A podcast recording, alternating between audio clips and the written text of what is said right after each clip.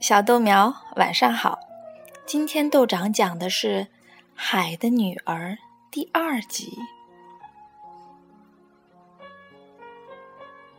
他们谁也没有像年幼的那位妹妹，渴望外面的世界，渴望的如此厉害，而她恰恰要等待的最久。同时，她是那么的沉默和富于深思。不知有多少个夜晚。他站在开着的窗子旁边，透过深蓝色的水朝上面凝望，凝望着鱼儿挥动着它们的尾巴和翅。他还看到月亮和星星，当然，它们射出的光有些发淡，但是透过一层水，它们看起来要比在我们人的眼中。大得多。假如有一块类似黑云的东西在它们下面浮过去的话，他便知道，这不是一条鲸鱼在它上面游过去，便是一条装载着许多旅客的船在开行。可是，这些旅客们再也想象不到，他们下面有一位美丽的小人鱼。在朝着他们船的龙骨伸出他一双洁白的手。现在最大的那位公主已经到了十五岁，可以升到水面上去了。当她回来的时候，她有无数的事情要讲。不过她说，最美的事情。是当海上风平浪静的时候，在月光底下，躺在一个沙滩上面，紧贴着海岸，凝望那大城市里亮的像无数星星似的灯光，静听着音乐、闹声以及马车和人的声音，观看教堂的圆塔和尖塔，倾听叮当的钟声。正因为他不能到那儿去，所以他也就最渴望这些东西。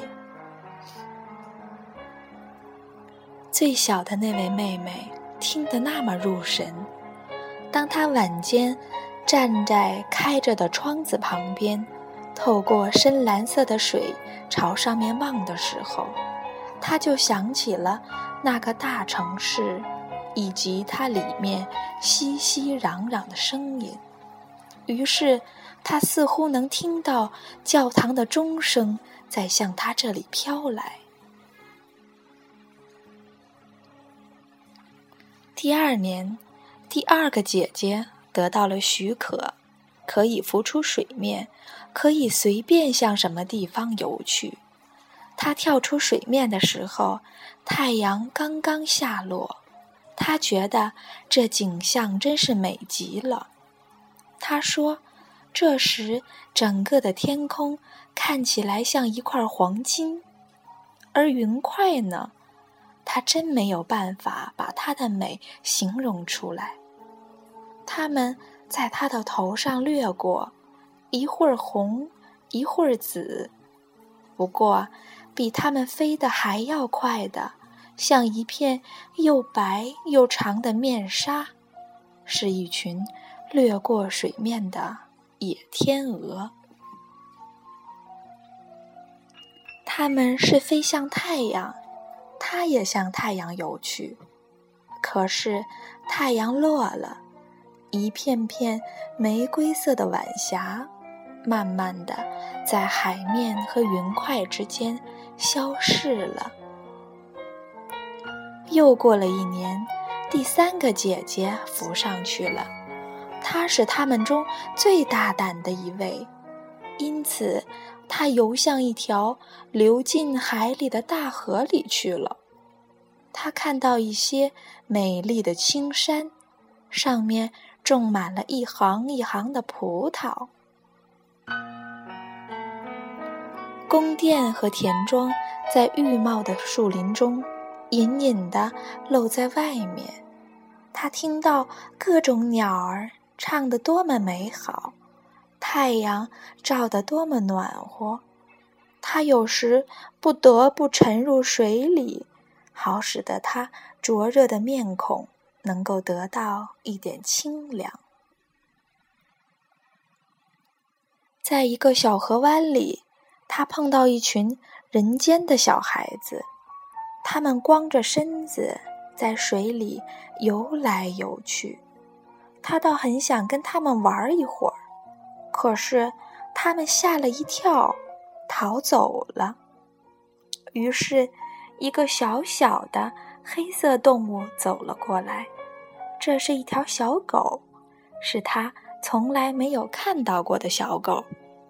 他对它汪汪的叫得那么凶狠，弄得他害怕起来，赶快逃到大海里去。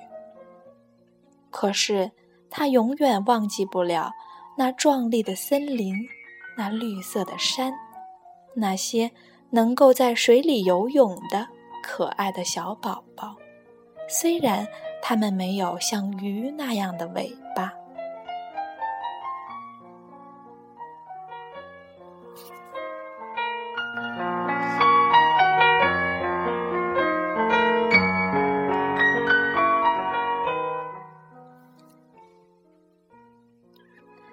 四个姐姐可不是那么大胆了，她停留在荒凉的大海上面。她说：“最美的事儿就是停在海上，因为你可以从这儿向四周很远很远的地方望去，同时天空悬在上面，像一个巨大的玻璃钟。”她看到过船只，不过。这些船只离他很远，看起来像一只海鸥。他看到过快乐的海豚翻着筋斗，庞大的鲸鱼从鼻孔里喷出水来，好像有无数的喷泉在围绕着它们一样。现在临到那第五个姐姐了，她的生日。恰恰是在冬天，所以他能看到其他的姐姐们在第一次浮出海面时所没有看到过的东西。海染上了一片绿色，巨大的冰山在四周移动。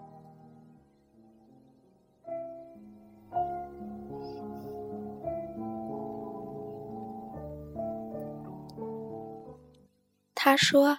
每一座冰山看起来像一颗珠子，然而却比人类所建造的教堂塔还要大得多。它们以种种奇奇怪怪的形状出现，它们像钻石似的射出光彩。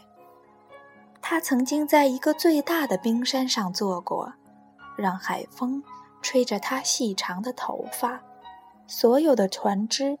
绕过他坐着的那块地方，金黄的远远避开。不过，在黄昏的时分，天上忽然布起了一片乌云，电闪起来了，雷轰起来了，黑色的巨浪掀起整片整片的冰块儿。使他们在血红的雷电中闪着光。所有的船只都收下了帆，造成一种惊惶和恐怖的气氛。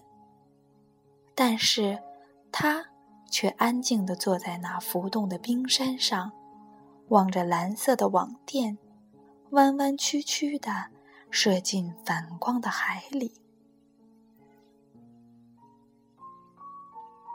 这些姐妹们中，随便哪一位，只要是第一次升到海面上去，总是非常高兴地观看这些新鲜和美丽的东西。可是现在呢，她们已经是大女孩子了，可以随便浮进她们喜欢去的地方，因此这些东西就不再太引起他们的兴趣了。他们渴望。回到家里来，一个来月以后，他们就说：“究竟还是住在海里好。家里是多么舒服呀！